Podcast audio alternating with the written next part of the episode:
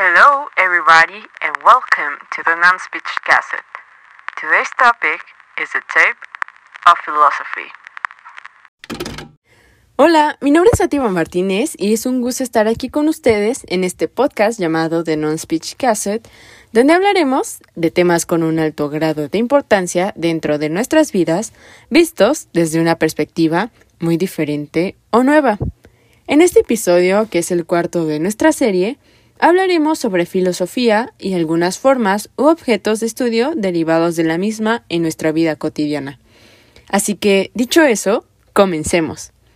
La filosofía es una doctrina que usa un conjunto de razonamientos lógicos y metódicos sobre conceptos abstractos como la existencia, la verdad y la ética basados en la ciencia, las características y las causas-efectos de las cosas naturales como el ser humano y el universo. Existe mucha controversia sobre el verdadero origen de la filosofía. Sin embargo, Diversos autores coinciden en que la filosofía se desarrolló de forma más o menos paralela tanto en Oriente como en Occidente, pero sus concepciones y métodos son muy diferentes. En Occidente se cree que la filosofía surgió durante la Edad Antigua, que es un periodo histórico en el que aparecieron las primeras civilizaciones con métodos de escritura, y comprende tanto la filosofía griega como la filosofía romana.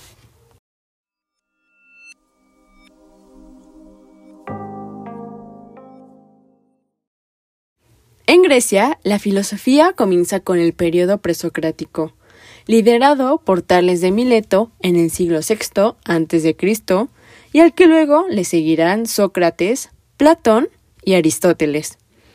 Los griegos buscaban una forma de entender el mundo alejados de la mitología y la religión y más en contacto con el pensamiento racional.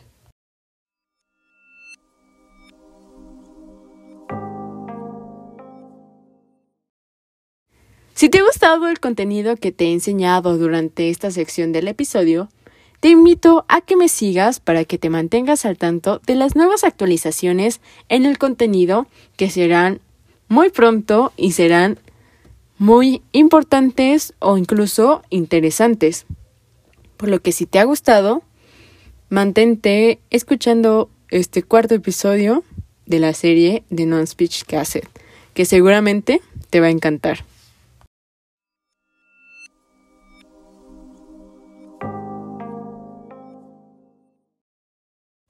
Regresamos de esa pequeña pausa comercial. Continuaremos con algunas de las principales ramas de la filosofía en la actualidad. La primera es la metafísica, que estudia las nociones con las cuales el ser humano comprende el mundo que lo rodea. La segunda es la genoseología, que estudia lo concerniente al conocimiento humano, de dónde surge, hasta dónde se puede desarrollar, etc. La tercera es la epistemología, que se encarga de analizar los factores que llevan a la obtención de conocimiento. La cuarta es la lógica, que comenzó como una rama de la filosofía que se encargaba de estudiar nociones como las demostraciones, las paradojas o la inferencia inválida. Sin embargo, desde hace un siglo se considera también una rama de las matemáticas. Y la, la última en este bloque es la ética, que estudia acerca de las nociones de lo correcto e incorrecto en el comportamiento humano.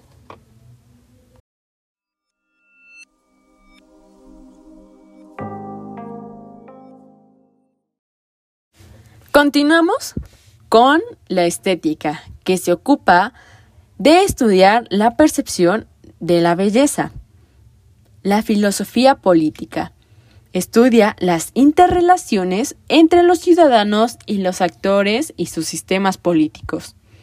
La filosofía del lenguaje es una rama de la filosofía que estudia el uso del lenguaje y su relación con el proceso de pensamiento e interpretación del mundo a través de los significados. La filosofía de la mente se encarga de estudiar todos los procesos cognitivos y emocionales que tienen lugar en el plano mental, como los pensamientos, deseos, fantasías y emociones. Y por último, tenemos a la filosofía de la ciencia, que se dedica al estudio del conocimiento y la metodología científica, utilizando conceptos principalmente del empirismo y el positivismo, profundizando sobre la legitimidad, la, naturaleza y la racionalidad de la ciencia y su relación con otras formas de conocimiento como la religión.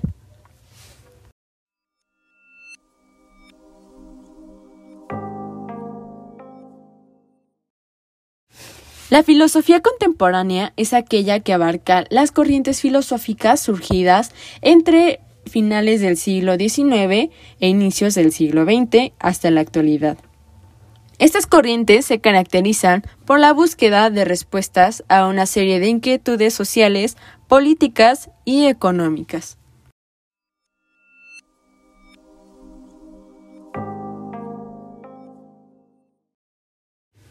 Y por último, las corrientes filosóficas surgidas en este periodo denominado filosofía contemporánea han surgido en medio de importantes acontecimientos históricos y sus consecuencias sociales, entre las que se pueden mencionar las dos guerras mundiales.